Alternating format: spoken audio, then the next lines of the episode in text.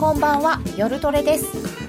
雇用統計の発表の今夜この夜をリスナーの皆さんと一緒に過ごしましょう。やっぱりいい数字だったんだね。雇用統計今月からアメリカ夏時間で午後9時30分の発表です。発表受けてですか？1ドル112円30銭。ちょっとドルが上がってます。ユーロドルだと1.138までありました雇用統計の発表を受けての動きと思われますが今ちょっとドルが上がっております。112円の24銭近辺です。雇用統計どうでしょうか？失業率がちょっと上がりました？失業率は 5%21.5 万人。ちょっとだけ多いですね21.5万。だから1万人強い。ちょっと予想よりもいい、はい、でも失業率は5%出ていて112円割れぐらいから112円の30銭ぐらいまでちょっと上に行きました。失業率は悪化 non-farm payroll はちょっといいという数字のようです、はい、えー、詳しくお伝えしてまいります。後ほど。さて東京は桜が満開。4月1日、うん、新人社会人もちらほら見られましたが経済の状況ですとかマーケット見るとため息の出るような春でございます、うん、えー、皆様と一緒に夜トレこの後の雇用統計を受けての展開など練っていきたいと思います。本日の担当加納内彩子です。そして本日もスタジオには高野さんです30年前の新入社員高野です。よろしくお願いします。柳沢さんよろしくお願いします。よろしくお願いいたします。内藤梨沙ちゃん。よろしくお願いします。ゆきなちゃん。よろしくお願いします。ノーディー。よろしくお願いします。よろしくお願いいたします。高野さん30年前ですか？いや約30年ですね。約、はい、は。ということでこの後もじっくり高野さんと柳沢さんに伺ってまいりますこの番組は真面目に FX、FX プライム by GMO の提供でお送りいたします。さて、改めまして雇用統計を受けて、112円割れのところから112円30銭台まであって、今112円18銭。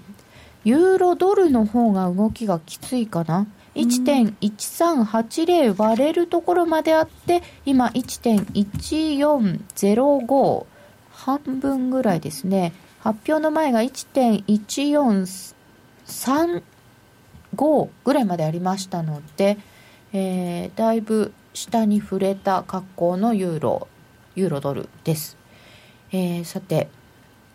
今日のところは雇用統計非農業部門雇用者数は21万5000人の増加と、20万弱という市場の予想は上回りました。失業率が5.0%に悪化です。えー、前回4.9予想も4.9でした。うん。まちまち。微妙な数字ですね何とも言えない数字何 とも言えない数字。非常に微妙な数字。でもまあそんなに大きななんかが出るような、まあえことではなかった。で賃金が。賃金はこれプラスいくつなんだ？数数字しか出てない今ですねみんなが見に行ってるんでしょうね。ホームページがすごい重いんですよ。これを受けてさてアメリカのダウの先物なんかは動いてるんですか？あそんなに動いてないですね。0.2%安ぐらい。今日は欧州株は安いんですけどあイギリスちょっと戻してますけど他はあんまり動いてませんね。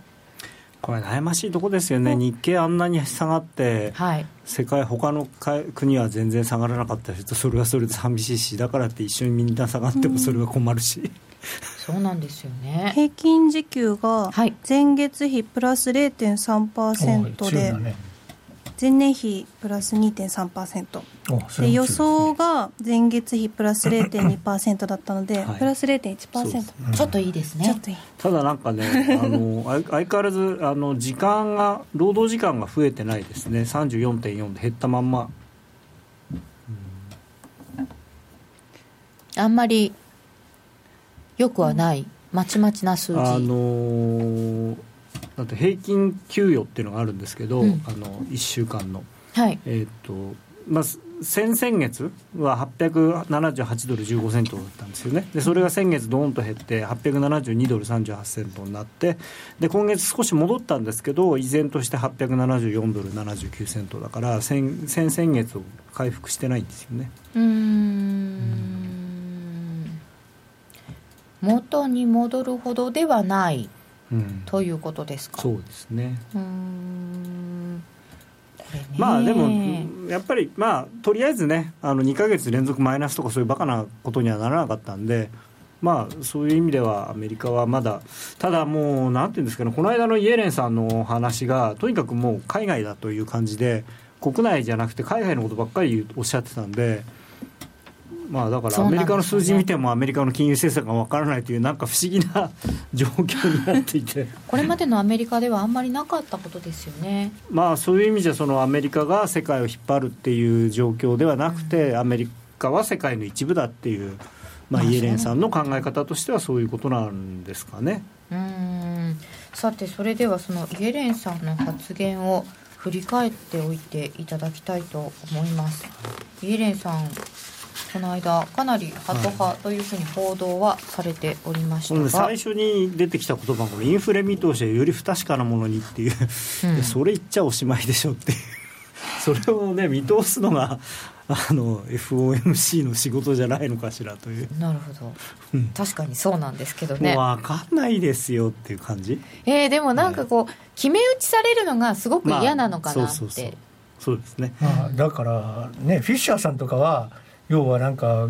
今後あのインフレが加速する兆候があるみたいなことを言ってどちらかというとイエレンさん以外は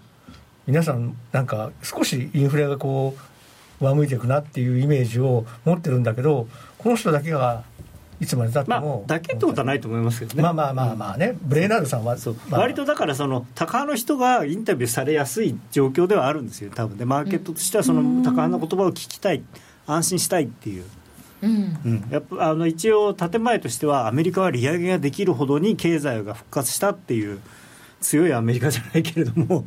そういう雰囲気を作りたいんじゃないですかね。でちょっと僕がびっくりしたのはその必要なら刺激策に相当な余地があるっていうふうにおっしゃってて、はい、刺激策って要するに緩和ですよだから。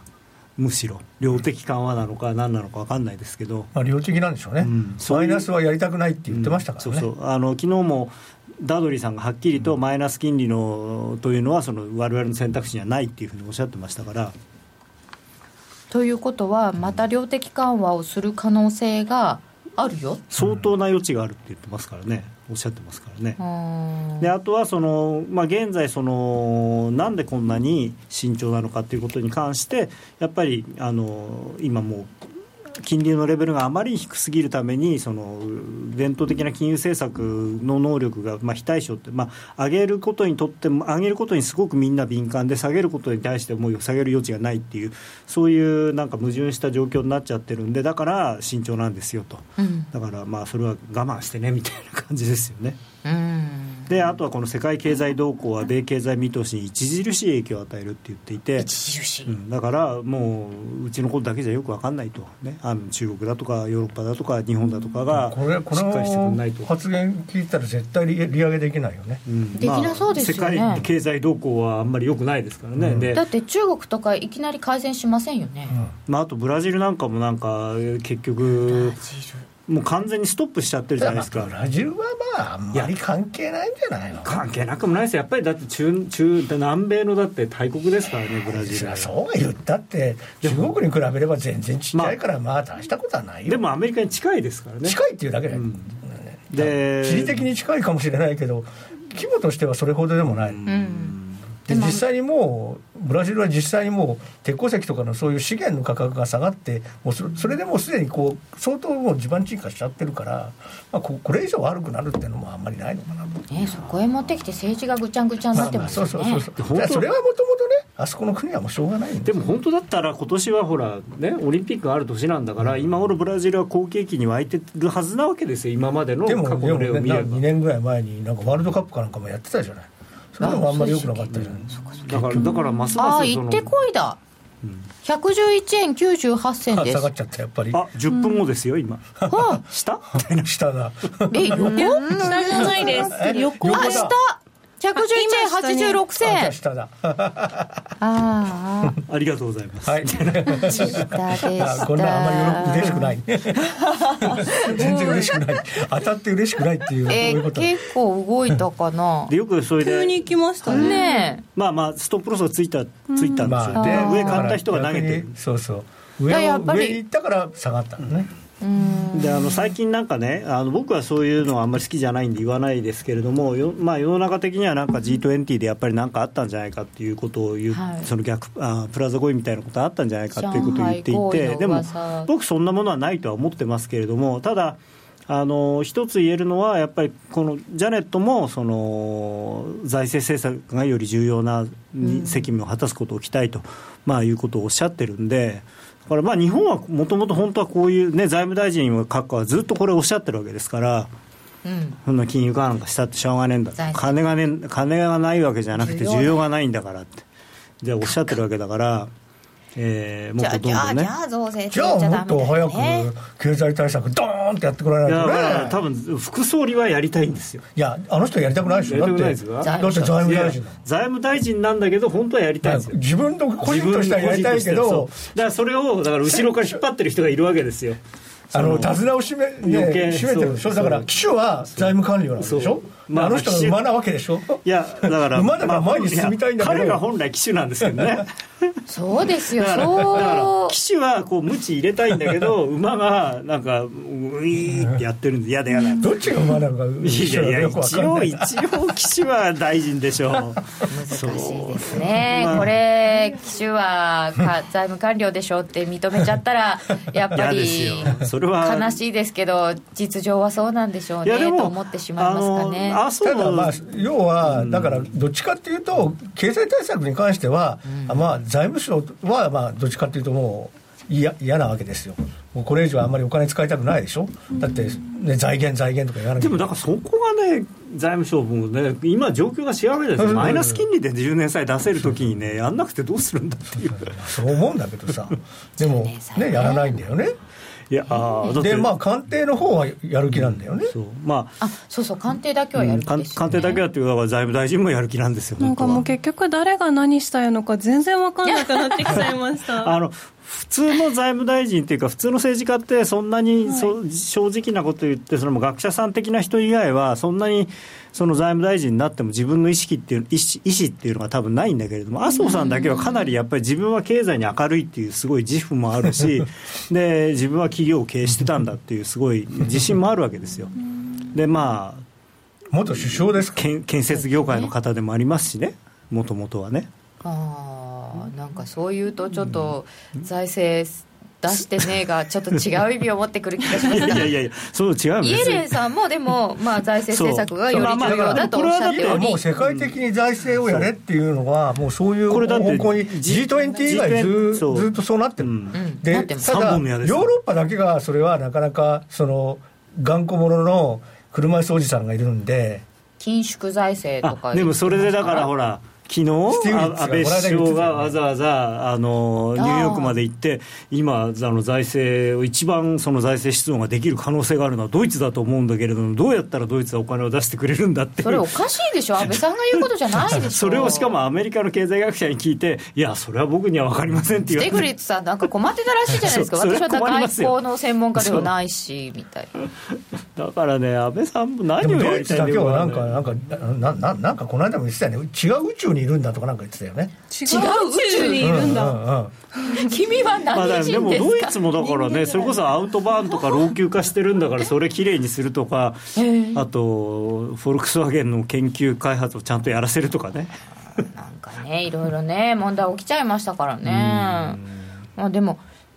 ドイツは強いんですよねいやまあ財政とかめちゃめちゃいいですからね。ただそのそれにだってやっぱここのところユーロ安だからねドイツは、うん、そう儲かっちゃう。だってだけでもラッキーだよね。ドイツにとっては今のユーロは安すぎるって言ってるぐらいですからね、あ実力からしたらそうですよね、うん、で一方で、ドル高は製造業と輸出が大打撃を受けているってイーレンさんがおっしゃってこれ、わざわざ、しかもだいぶ下がった後に、こういうことをおっしゃってるわけですよね。ということは、やっぱりアメリカはドル安嫌なんだあ、ドル高嫌なんだねって思うじゃないですか。まあ、だからそうそういうのを見ると、そのなんか上海なんとかがあったんじゃないのっていうふうに言う人も出てきてもおかしくない。あとはやっぱり今のもうオバマ政権特にルー財務長官っていうのが、なんか為替に全く興味はないみたいだよね、本当に出てこないですね、全く何も言わないでしょ、こんなにね、影の薄い財務長官いない。ルービーさんとかね、あとみんな、強いドルは米国の利益って必ずなんか言ってたじゃないですか、財務長官といえば必ずそう言ってました。そうそうそうそれもさ、ルーさんは全く言わないよね、あの人。ルーさん出てきます、ね、ニュースに出てこない、そもそも、ルー財務長官がっていうセリフを見たことがない、もうこう1年ぐらい。そう柔らかな人なんですか、ね、ルーピーっていうなんか昔いましたね日本の首相が。ルーピーって言われた。ルーパールルーピーっていう首相がいましたよね、まあ今名前があちこち名前がルーだからね。いやでももうこうこうなると選挙の年ですしね、アメリカ、やっぱりまあ、景気よくしたいんでしょう、だから、輸出ドライブかけて。ないといけないのかなっていうね、まあ、万が一ね、共和党に票が流れるようなことがあると大変だっていう意識もすごい強いでしょうしね。まあまあね。これはね、難しいですよね。だって、共和党の某候補は、この間もなんか 3, 3つのとこで予備選やって、3つとも勝っちゃったりしてますからね、うん、非常に調子いいですよね、最近。うん。これまででいくと参議院選挙は意外と自民党弱いんだそうで過去例でいうと、まあ、だから同時選挙にしたいんでしょうね。ってことになるんですかね、うん、とりあえずなんかその北海道の補選とかいうのはなんかすごいなんか重要で。ああそうなるみたいですよね、うん、あの対抗が女の人かなんか立っちゃって、はあ。でそれでそのあのこの間の保育所問題かなんかをほじくり返してなんかなんとかその北海道で自民党を破ろうというですね野党が一生懸命やってるらしいんで、それがちょっとねこけるとねあの衆議院もちょっとやめた方がいいんじゃないかっていう方向に行くらしい。まあまあでもなんですかやっぱりその増税無期凍結とかそっちの方をやればまあ、まあ、勝てるっていうすごいやっぱりあれがあるそこらはだから経済対策と増税の先送りと、もしかしたら減税もくっつけちゃうとかね。じゃあその辺をちょっとスケジュール見ながらお話伺ってまいりましょうその前にもう。一回おさらいえー、3月のアメリカ雇用統計、失業率が5.0%に予想の4.9よりちょっと悪化、非農業部門雇用者数が21万5000人の増加、予想が20万人ぐらいでしたので、予想よりはちょっと良いということになりました。えー、なんか微妙ねという結果でございまして、あとは、えー、平均時給は0.3%のプラスでしたから、予想の0.2よりはちょっと良い。ということで、一旦上行きましたけど、ドル、その後戻しまして、今112円の飛び2銭。結局変わらない。なんか最初に戻った、まあ、そういう意味じゃ、りさちゃんが当たりかも。うん。ゆきなちゃん、ゆきなちゃんが横ばいだった。しかも実は、その10分、うん、10分ベースで言うと、ちょうど横ばいだったんですよ。一回落ちてからさ上がってまた戻った。はい。なんと、行ってこいじゃないか。はい。上も下も行ってこいと。ですよね。ああこれドル円の悪いところだ。あ本当？なんかこう上試して下試してダメだ。じゃあ狭いレンジで移行しようみたいな。まあだから結局今またなんかドル円じゃなくてユーロドルとかポンドとかそっちの方にあのマーケットの目が向い向いちゃってますよね。ユーロドルはちょっと下がってますね。ドルシュドルあでもそっかユーロもあとはやっぱりあの、ね、6月が近づいてるんで、はい、どうしてもあの EU ね英国の EU 離脱問題っていうのがどうしても、うん皆さんのね頭の中からこう抜けないられないっていう状況。なんかよあの世論調査なんかでもねだいぶまたじりじりとこう離脱派が増えてきたりとかしてあのやっぱりベルギーのテロ以来なんかね、うん、やっぱり治安の方が大切っていう人がね増えてるっていう話、ね、テロが起こるたびにそういう話が出てくる、うん、であと、まあ、それもそうなんですけど経済的なことでもその、まあ、イギリスの財務省とかはもし離脱をすると経済にこんだけマイナスがありますよみたいな宣伝をしてるんだけれども、はい、そのまあイギリス版トランプっていうと言い過ぎなんですけど、うん、あのボリス・ジョンソンさんというロンドン市長の、まあ、次期首相かもしれない大人気の人はいやいや違うよと。規制から逃れてイギリス経済はもう復活するんだっておっしゃってるんです。あのよくお話になられる方ですね。今今はだから EU のいろんな規制でがんじがらめになってそのイギリス経済は本来の力を発揮できてない、まあね、規制っていうのは、まあ、イギリスだけじゃなくてヨーロッパの大陸の国の中でもすごくねあの嫌われてるんですちょっと規制しすぎじゃないの？ブリュッセルめって言うんですよみんな。まああとほらケケチケチドイツですらもドイツですらも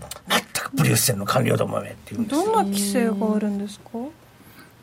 具体的に？はい、その嫌がられているところ。そうな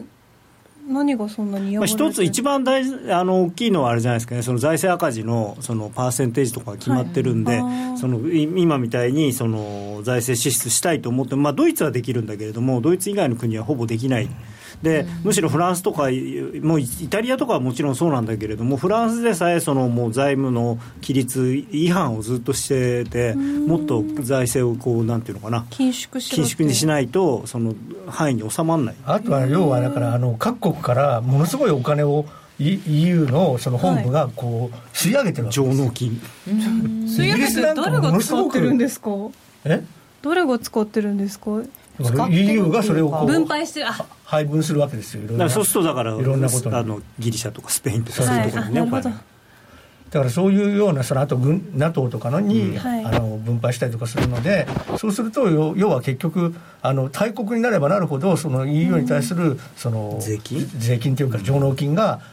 まあ、多いわけですよ。要は世界版社会主義みたいな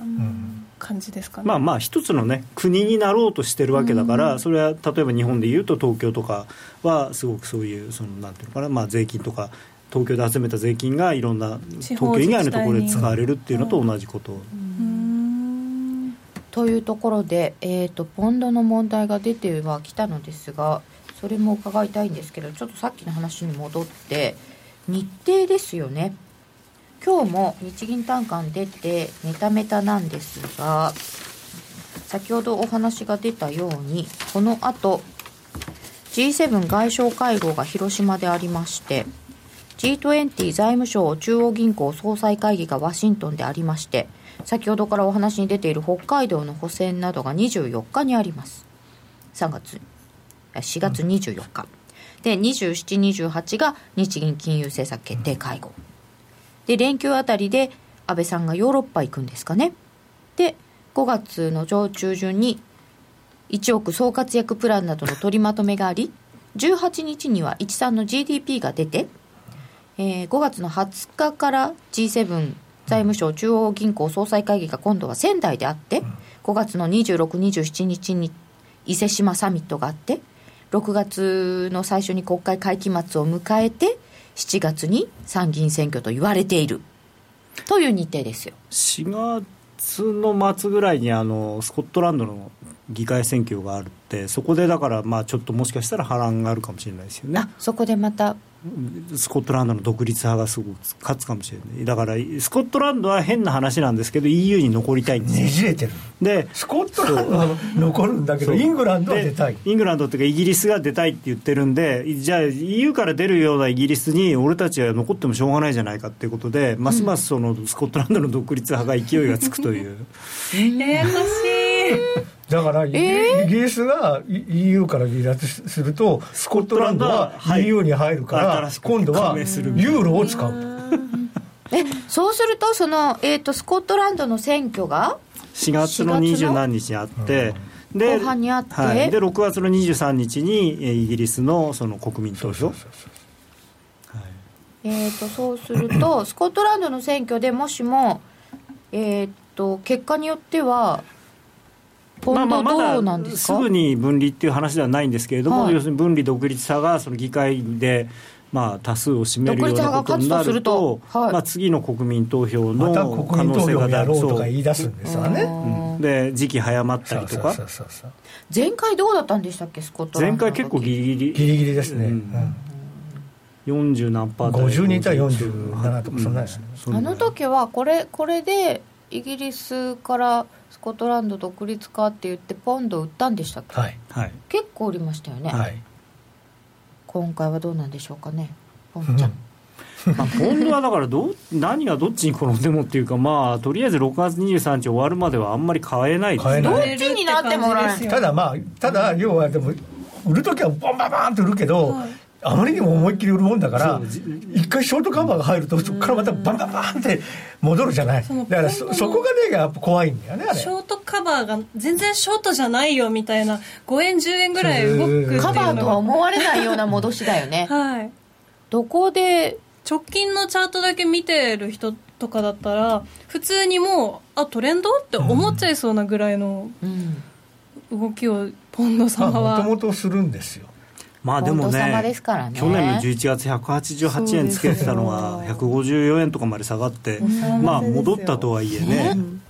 ぱりすごいですよね。やっぱり重い。水準感を見てしまえばそうかもしれませんね。これチャート的には節目ってどんなんですか？ポンドまあ、現状だと今、ポンド円だったらその3月の安値とか2月の安値っていうのが一応ありますけどね、155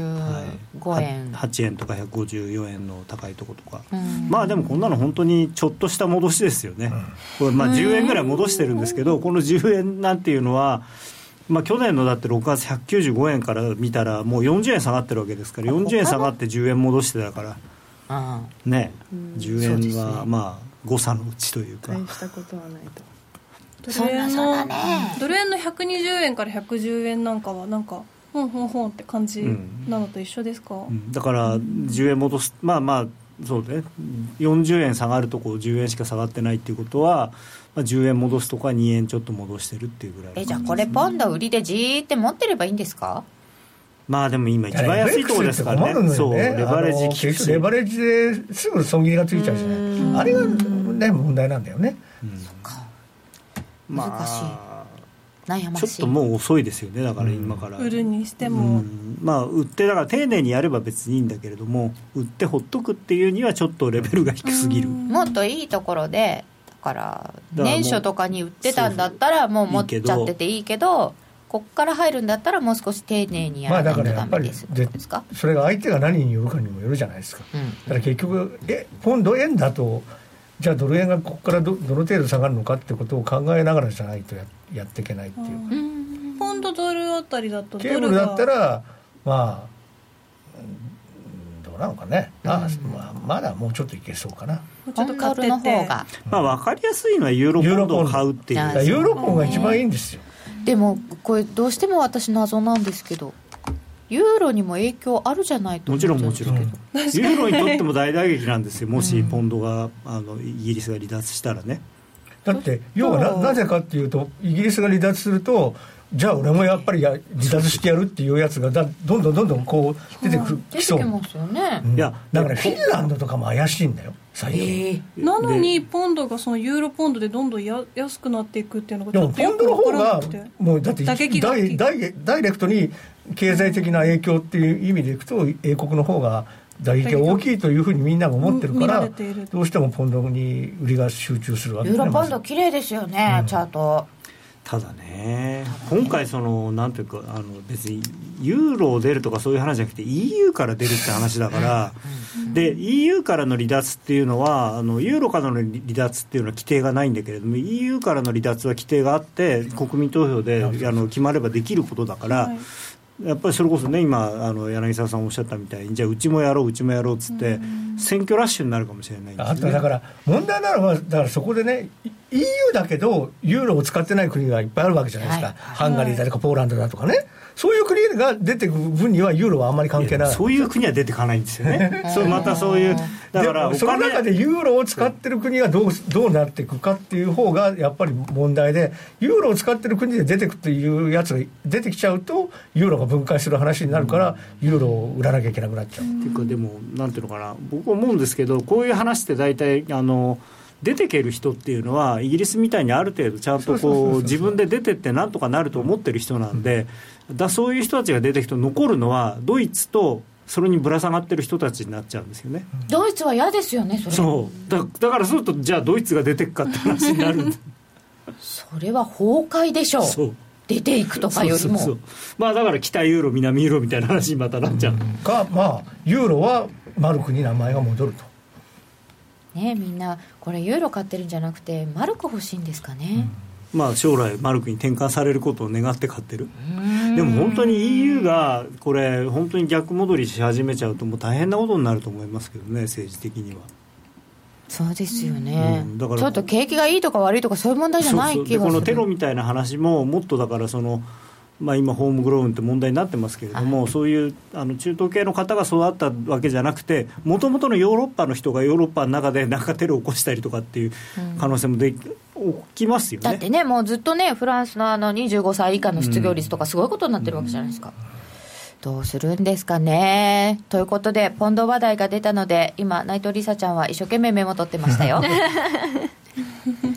これ、やっぱりね、ポンドガールがいるので、ポンドの行方は、ね、なかなかあの理由はよく分かんないですけどユーロが堅調なのは非常に私的には喜ばしいんですが。あそうですね。転換した高野さんですから、はい、なんとなくまだ違和感ありますけど。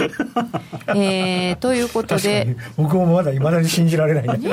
あれだけあのユーロショートを刷り込まれているので。でも去年の12月のね最後の25日のあれで言いましたからまあ3月10日はちょっと焦りましたけど。まあまあまあねそそれより下には行っていないというさて雇用統計の発表があったわけですがなんだか微妙な結果でドル円は、えー、行ってこいになって今ちょっと弱いですね、111円の98銭。これで112円重くなるとか言わないでよ。今ね112円の60が重いんですよね。112円の60、うん、っていうのはあの均衡表の基準線があるんですけど。あそうですか。冷やしのですか、はいまあ、そういう意外とそういうのがまあまた効いてきちゃって、まあ、もみ合いの中だと結構そういうのって意識されがちなんですよね。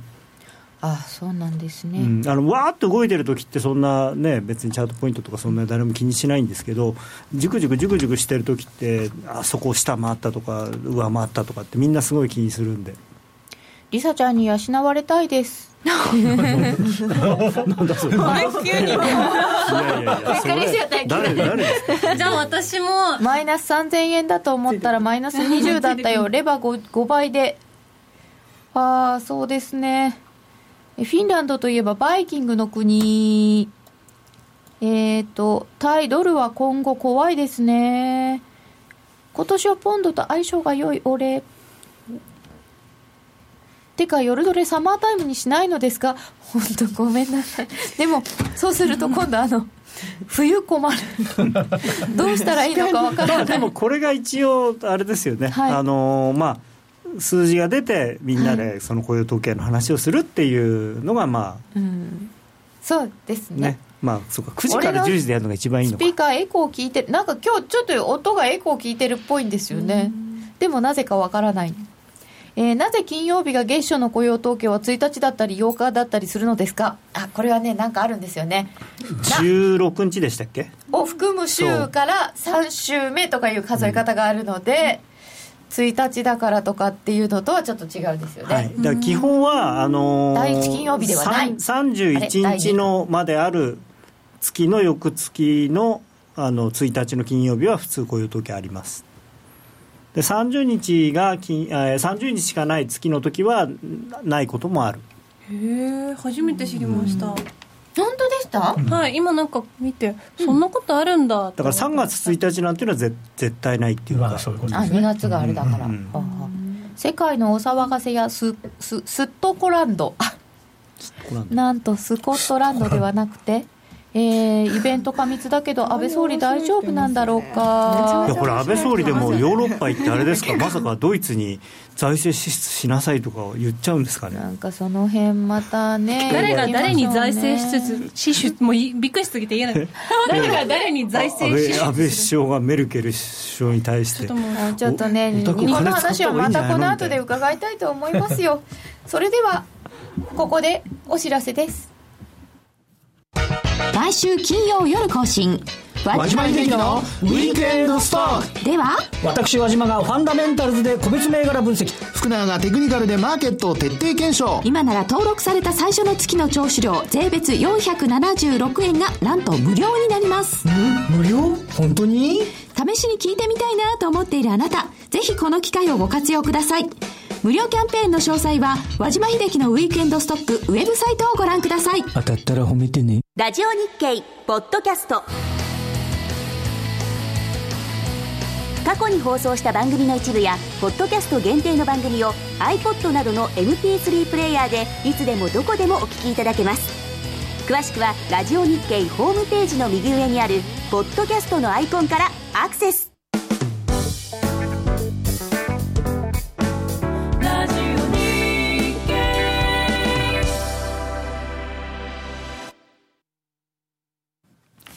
高野康則と柳沢博の今夜はどっち？こ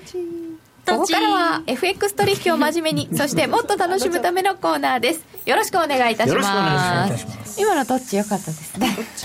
えーとそしていただいておりますのは今日はルー財務長官の存在感が薄いという話が出ていたのですがルーが薄いってシャバシャバのカレーを思い出す。シャバシャバ、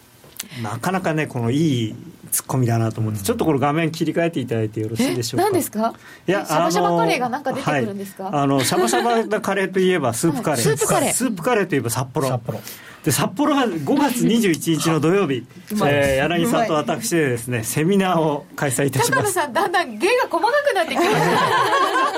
た。であの今年ねあのうちの会社のあの方針として、はい、やっぱ会場セミナーをたくさんやりましょうと。お客様の近くにもっと行きましょうということになっておりまして、うんでまあ、もう毎月やってるんですが、あの4月は名古屋、そして5月は札幌で、えー、セミナーをやります。で、なかなかね、名古屋ぐらいだと、結構、まあ、大阪とかでもよくやりますし、あの来ていただけるかなと思うんですが、札幌っていうのは本当にもう何年に1回しか行けないと思うので、ぜひですね、北海道の方はですね、ちょっと札幌から遠い方も来ていただいて、うん、私どもの、えー、この面をですね見ていただければと まあ、高野さん、柳沢さんペアでいらっしゃるんですか、はい、直接いろいろね、お話をさせていただく時間をなるべく取りたいと思いますので。セミナー楽しいですよ、本音炸裂で、高松で伺いましたけど、まあ、ぜひ。北海道新幹線に乗っていらっしゃってもいいかと思いますし、はい、ぜひあ東京からもね、はい、えー、あそっか。函館までしか通じてないんですよね。あそっか札幌ですね。5月21日札幌、はい、お申し込みはこちらからですか、ホームページからホームページで。はいさてではお話の続きに参りましょうか。もう日銀ではないですかね。ジャネット、日本は4万円確実と言っておくれ。あそれから？いよいよ転換したんですか高野さん。これはぜひあの去年の最後の12月25日のあのユーストリームをご覧いただくと、はい、その中で言っております、うん、高野さんが転換の宣言したあの記録的な一日を。いやでももう夏ぐらいからもうそろそろ転換するよってこう前振りしてましたけど、ね。はい、ちょっと早いけどでも転換だねって話、まあ、あのね、あのセミナーの時も、はい、そのあの松山に彼女さんもいらしてたんだけど、うん、あの時もあのあの質問を受けてねお客さんから、でパパリティまでいかないのかみたいな話になった時に、もう彼も僕ももう1.05ぐらいが、まあ、いいところだから、もう大体もうパリティにもうほぼこだわるなと。あの 到達してるというふうに思えばもうどこでもその近辺であればリグーンだったらいいんじゃないですかって言った覚えがあるんね、その時はねすごかった1.38とかのショートをお持ちの方だったんですよね。そうそれでそろそろリグった方がいいのか、そうそうそうもうリグってくださいよ。もうだってもう1.38からだったら1も1.05も一緒なようなもんですよ。3000ポイントリグえるんだからもう取りましょうと。すごい。といった覚えがあるんですけど、ね、まあでも結果的にはそれ以来パリティには行ってないのでまあまあいいアドバイスだったかなと。ね、はい、本当ですよ。いやでもいつかそろそろ転換しますとおっしゃっていた高野さんでしたけれども、はい、夏秋と来て、はい、本当に転換するとは実はあんまり思っていなかったかもしれませんが すでに転換済みということでした。でえー、転換してるんですけど、高野さん、4月の相場展望としてはいかがでしょうか、はい、そうですね、ちょっと僕はあのー、まあ、ドル円に関して言うと、110円切れていくような相場になるんじゃないかなというふうに、うん、えー、難しいね、期待っていう言葉を使いたくはないんですけど、あの純粋に FX の相場だけ考えると期待してます。ただ、はい、はい。まあ、動いてほしいんで、ただそのいろんな株のこととかいろんなことを考えるとまあ懸念してます。難しい言い方ですね。いや僕もあのもちろん自社株も含めですね。あと 401K で日経平均買ってるんであのまあ8000円ぐらいから買ってるんで、まあ、まあいいじゃないですか、まだ利は乗ってるんです。いやでもね2万円だったこと考えるとね寂しいですよね。はいあとは、あの GPIF に私のお金がね我々のお金たたくさんたくさんやられ運用なさってる。401K って何ですか？ああ確定拠出型年金。積み立てをしている？だから毎月あのまあ、2万円とか3万円とか出して、はい、そのなんかその金額で買えるだけみたいのを買ってでそれをあのおじいちゃんになったらもらうっていうそういう。401K とは？あのあの下ろせない逆にね。確定拠出年金。私的年金の一つで現役時代に掛け金を確定して納めその資金を運用し損益が反映されたものを老後の受給額として支払われる年金でその代わりだから年年を年を取らなきゃ下ろせないんだけれどもその代わり税金がかからない、はい、そうそうそう。あの所得税も免税になるしそのあとなんだっけキャピタルゲインも税金かかんないしということで非常に。すごくその怖い話なんですけどもしその年になる前に亡くなってしまったりしたらどう遺族がもらえる。遺族。まあ遺族がいる場合相続人がいる場合は相続人。亡くなってしまうって私はあの運用失敗して全部なくなるっていう方を想像してしまう、えー、なんか頭がちょっとおかしいかもしれない。でもその場合は自己責任 自分で選ぶんですよでもまあ普通は現物に投資するものだから溶けてなくなるってことはまずはない、まあ、日経平均がゼロにならない限りは。全員倒産ですもんねそれね。225社全部倒産するなんて。ないですよね。ねそれ,、まあ、それ途中で入れ替えますしね。そうです潰れそうになれば。その前に日本おかしくなってますそしたらもう終わりだよね。ということでまた4 月の相場感に戻りますよ。はい、はい、ということでありがとうございました。えとドル円。まあドルは弱いかなと。あの、まあそのここはまたちょっと。だからそ4月の相場感ってことになると、4月のあのそれぞれの今度は中央銀行月間じゃないですか、まあ、ただ FOMC に関してはここは多分割れてないと思うんです。4月 ,4 月はもうない、利上げはない、ない。で日銀もまあ追加緩和は多分ない。と僕は思ってます。僕はもしかしたら日銀は量的緩和、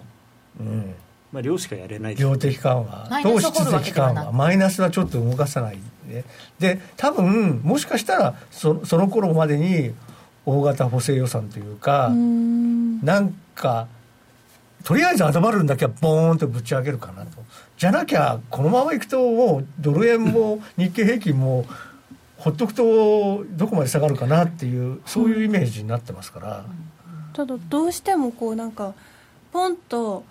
こう突発的に上がるとそこが売り場になっちゃうみたいな印象があるんですけど、はい、その辺ってどうなんですかね？そういう印象はもないですよね、はい、だからそれはねだから結局あのアメリカの利上げが当分なさそうなんでどうしても上がると売ってくる人が出てきちゃいますよね。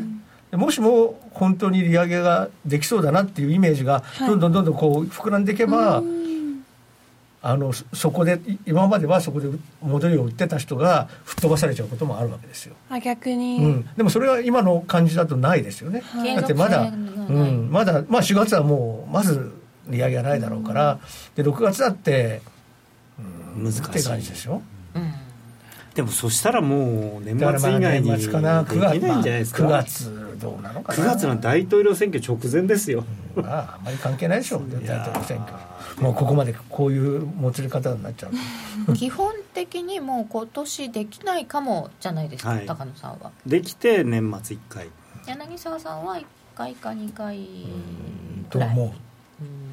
だからやりたがってると思う本当は、ただただイエレンさんはやりたくないんだろうねきっと。相も変わらず。もう本当にハト派の中のハト派っていうもう今週のねあの発言は完全にもう本性が出たね。本性？悪いことみたいな。でイエレンさんは？嫌いなんだあの人。あこれが一番大きく割れた。高野さんが唯一名前でまだ呼んでいるあのジャネットさんを嫌いと？はい。イエレンさんがもしもあのやりたくないとしても他の人たちがやりたいとした場合やることになるんですよ、ね、まあ、もちろんあの投票ですから、ええ、ただその、要するにジャネットがやらない方向のこう話をしてるときに、それをちゃんと理論的に論破できなかったら、だめなんですよね。だからやっぱりその、まあ、チクレイニー総裁はもともとみんな高派の方が多いのでで、そこにフィッシャー副議長が加わって、あとはだから、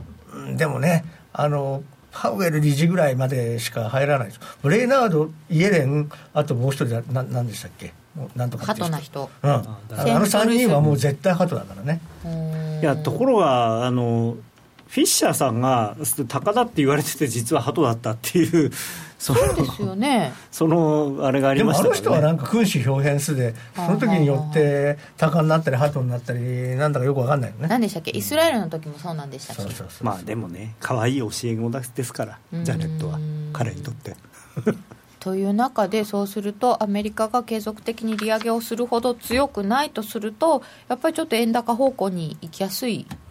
そうですね、まあ、あとはその日本の事情だけ考えても、その僕はずっと去年の年末ぐらいがアベノミクス逆回転って言ってるんですけど、逆回転、はいあのまあ、アベノミクスと言われるいろんなこう好循環が全部こう逆転しちゃってると思ってるんですよね。で、まあ、需給だけ見てもあの外、まあ、もちろん GPIF は下がれば買うんですよ、それなりに。ただ、うんその全体の流れを変えるほどの金額も買わないですし、でまあ、貿易収支は確かにあんまり大きくなってないですけど、黒字、ただあの資本、所得収支の黒字がまたすごく大きくなってるんで、やっぱり貿易収支赤字だったっていうのが、すごくそのこの上がってくる時の追い風になってたのが、それがやっぱりなくなっちゃってるじゃないですか。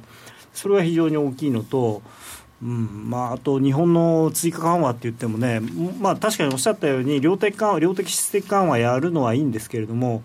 どうもね僕もしやるとしてもそこにまたマイナス金利の拡大とかいうやんなきゃいいことを一緒にやって その効果を台無しにするんじゃないかなっていう。いうかねもうもう今今やその、まあ、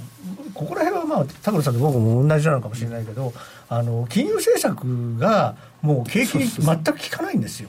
聞かないですね、まあ、だからでもだからといってじゃあな何もしないのかっていうとまあねそう。いうわけにもいかないし、ね、だからかといってやらないわけにはいかないから何かやるんだろうと思うんですよ。でもやっぱりもう本当に財政だとか、う。ん、ももっと強力に第三の矢とかをももうちょっとこう思いっきり打ってもらわないとどうだね？見透かされてる気がする。あとは、ね,、やっぱり企業のねあの当座預金をねマイナス金利にするべきですね。あ内部留保で持っちゃってるやつ、うん、もうね使わせなきゃもうもうね給料払ってくださいよもう本当に。まあでもね現金現金本当の意味で現金で余って持ってる会社ってそこまで多くないと思うんですけどね。っていうのは何で持ってるんですか？いやだからいろんなあのまあ、まあ、運用してるでしょ、うん、運用したりとか、うん、売掛金になってたりとか。あの内部留保って必ずしも現金で持ってるわけではないのでみんな、まあ、トヨタとかははっきり言って現金持ってますよ。僕の、うんあの友達でトヨタに行ってるやつ言ってましたよ。トヨタ自動車は明日工場が止まっても2年半は給料払えるって。すごい。就職ショックな。でもそれって自慢することかと思ったんですけどね。それって要するにお金豚積みしてるっていうことだから。そね。そのあのそういうリスクってことですよね、逆に、まあ、ただね、そういうことがあったからこそ、あの2000何年だっけ、まあ、数年前にそのトヨタがものすごく苦しくて、で今の社長に変わった時に大赤字を出したけれども、全然それでもその次への投資とかをけちらないで、ちゃんとできたから、今のトヨタがあるんだとは思うんですけどね。そうですね、まあ、でも本当にあの企業もなんか備えておかないといけないよねっていう気分になるような経済状態でずっと来たわけですから、うん、日本も。あと日本の銀行がやっぱりねそれこそその雨の晴れてる日に傘を貸して雨が降るとその傘取るっていうそういう経営なんで必要な時にお金貸してくれないですからね。だから自分で持っとかないとっていう。みんな言いますよね。本当にね日本のその企業のそのなんていうのかなフィロソフィーっていうのかな、うん、アメリカなんかだったら業績が良ければその木の業績に応じて配当も払うし給料も払うんですよ。でも日本の企業ってその木に儲かってもそれを溜め込むんですよ。それで儲かったんだから出してくださいって言っても、いや、次の期もしかしたらダメになるかもしれないって言うんですよ。そこでもね、でもそんなこと言ってたらいつまでだったって出せないんです基本的な考え方が違って、日本ってほら、長く続く企業はいい企業だっていう考え方があって、ほら、あのうちは江戸時代から店やってますとかね、何百年とかって。それね、ずっとやってると、いつまでたってもね、だめでだからいつも、今日も単価のあれ見るといいんだけれども、はい、あのいつもね、予測指数って出るじゃないですか、DI って。予測 DI ってね悪いんです。よいつも悪いの。先を下に見ます、ね、それで実際に3か月後になって現状の DI とその前の3か月の3か月前の予測 DI を比べるとあとあと3か月の現状の方がいい。まあ後から情報修正する方がいいかなっていうのは日本人的なところはあるかもしれない、控えめな性格なんですね、まあ、ただねやっぱり難しいのは確かに日本ってまだまだその労働の流動性っていうのがないんで、うん、じゃあそのいい時どんどん給料出してじゃあ今年は景気悪かったんで会社潰しますって言われた時にやっぱ困る人が多いじゃないですか。アメリカなんかは逆に言うともう、まあね、どんどんどんどん会社がっていうのも違うからね。会社も例えば今でも、うん、でもそうなんだけれども、少しはねだから思いっきりやるとは言わないんですよ。でも少しはやってもらわないといつまでたっても、うんもしかしたら次次ダメかもしれないからとか言って、まあ、アメリカのインベストメントバンクみたいに儲けの8割給料で出すよっていうのはないにしても、うん、まあ儲かったうちの2割ぐらいは給料出してねっていうことですかね。ということで結局4月の相場展望にも今夜はどっちにもならなかったような気がしないでもないのですがここでお知らせです。相場が大きく動き始めた今だからこそ FX にチャレンジしてみませんか？FX プライム by GMO では多彩な FX 商品を提供しています。自由に取引できるスタンダードな FX なら選べる外貨を、ストラテジーを選んだり作ったりシステムトレードをするなら選べるミラートレーダーとちょいトレ FX。そして値動きが小さくても取引チャンスがあるバイナリーオプションの選べる外為オプション。自分の投資スタイルに合った FX を選べます。FX を始めるなら FX プライム by GMO をご利用ください。株式会社 FX プライムバイ GMO は関東財務局長金賞第259号の金融商品取引業者です。当社で取り扱う商品は価格の変動等により投資額以上の損失が発生することがあります。取引開始にあたっては契約締結前交付書面を熟読、ご理解いただいた上でご自身の判断にてお願いいたします。詳しくは契約締結前交付書面等をお読みください。気になるレースが今すぐ聞ける。ラジオ日経のレース実況をナビダイヤルでお届けします。開催日のレースはライブで3ヶ月前までのレースは録音でいつでも聞けます。電話番号は0570-008460 0570-008460 0570おお走ろうと覚えてください。情報量無料かかるのは通話料のみ。ガイダンスに従ってご利用ください。CD 金井さやかの90日で仕上げる TOEIC テストステップバイステップコーチング好評発売中。500分にも及ぶ音声ファイルとボリュームたっぷりの PDF ファイルを1枚に収納。しっかり確実にテストに向けた指導を受けることができます。お値段は税込5400円。送料が別途かかります。お申し込みお問い合わせはパソコンスマートフォンからラジオ日経ネットショップサウンロードまでどうぞ。教えて高野さん柳沢さん。教えて高野さん柳沢さん。揃わなかった。えー、面白いよ。初めてのリアルトレードの2人とデモトレードの女王から一言もらいましょう。何ですかこれ。いや別に誰のこととは言ってませんもんね。言ってるか初めての2人って書いてあった。あそうだね。残ったの私だけだったまあまあいいじゃない。だからデモトレードの女王からリアルトレードの女王に脱皮すればいいんだよ。したかった。であのデモトレードの女王は今週はどんな感じだったんですか、えー、デモトレードの女王として一言言わせていただきますと、えー、今週はですね先週とほぼあ何かありましたか？今日って最終週？お？デモトレあ一旦ここで仕切ろうかと。デモトレですかあであリアルトレード。え3月度？はい。本当に？本当に、まあ、ちょっとですねあの泥仕合になってきたので 一旦あの終了してですね。泥仕合？そんなひどいそれ。いやあのまあではあの年度末で締めたという感じで、はい、ポジションがあの持てない感じになりつつあるのでもう一度ですね証拠金をリセットした方がいいかなとそんな状況になっているのですか？え本当？どどどうなったの？今ですね。はい。1万5643円で先週から B プラスですね。数百円のまあ元3万円ということですから先週から数百円のプラスです。いやあの元まあ絶対金額的にちょっとやっぱり FX をやるには厳しい金額になってるかなと、いやまあとし現在はなおさらね。1万5000円これは私の悪いところが全部出たトレードになってしまったので、はい、その1万円増やしたところから調子に乗ってもっとドラマ性を求めようと、まあね、いらんことをしようとしたわけですね。ちょっとね、エンターテインメント性を。やっぱり夜トレ、エンターテインメントですから、金曜の夜に皆さんと一緒に。いや、報道番組ですから。おっと、あ、そうですか。そうかっていうのをさっき報道番組っていうところがエイプリルフールって言われてああ卒業証書持ってきますよ今度。そういうことで、えー、はい、ちょっと,、えーと、仕切り直しをするかなというぐらいな価格になりました、はい、先週からは、えー、そんなに動いていません、はい、というノーディーでした。でりさちゃんは今週はどうだった？今週はえっ、ー、と、2万8786円。また微妙。ちょっと減ったな。そうなんです。あの、先週持ってたポジションを、そのまま、あの、持ち続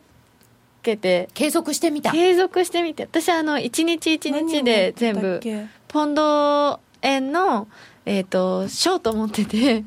ポンド円売ってた。はい。で結構動きもあったと思うんだけど。雇用統計の前に ね残念だったね。そうなんです。週明けの時にマイナス2000円ちょっといっちゃったのでもう400円500円ぐらいのところで。まあ姿勢としては間違ってない少し。一旦含み損になったのがだいぶ戻して、はい、だいぶ戻したところではい、こういう時もあるし。しちょっとそれ以上また上回っちゃったらまた怖いなっていうのがあったのでマイナス500円ぐらいで収めておこうっていうので賭けには出ず。これまででも、はい、あのすごい短い時間で売り買いしてたのをちょっと長く持ってみてどうでした？長く持ってみてあの持ってない時もチャートは見てたんですけど、うん、チャートでの動きと自分がポジションを持ってる時の、うん、その動きっていうのはもう気持ちが全然違うというか 見方が変わる、そのチャート見てる時はまあ上がっても下がってもあ持っとけばよかったなとかあこんなこれぐらい上がったんだ下がったんだっていう見方だったんですけどいざ自分のお金のマイナス何千円とか何百円になると、うん、もう大きさが全然変わってきて、ポジション持ってる時の持ってない時の感覚って全然違うんだなって思いました、それはね分かったのが一番いいですね、はい、おでは引き続き延長戦でえーと、ゆきなちゃんの結果と、はい、そして最終結果の公表を高野実行委員長からもらいたいと思います時間がなくなってきちゃった。ごめんなさい。えー、ドル円が現在112円飛び4銭ユーロ円が127円47銭近辺。ポンド落ちましたね。ポンド159円の24銭近辺となっております、うん、なんか微妙な結果の雇用統計でドル円は行ってこいということになっておりました。それでは皆さんまた来週お会いいたしましょう。引き続きお時間あればユーストリーム延長戦でお楽しみくださいこの番組は真面目に FX FX プライム by GMO の提供でお送りいたしました。それでは皆さん延長戦でまたお会いしましょう。さようなら。さようなら。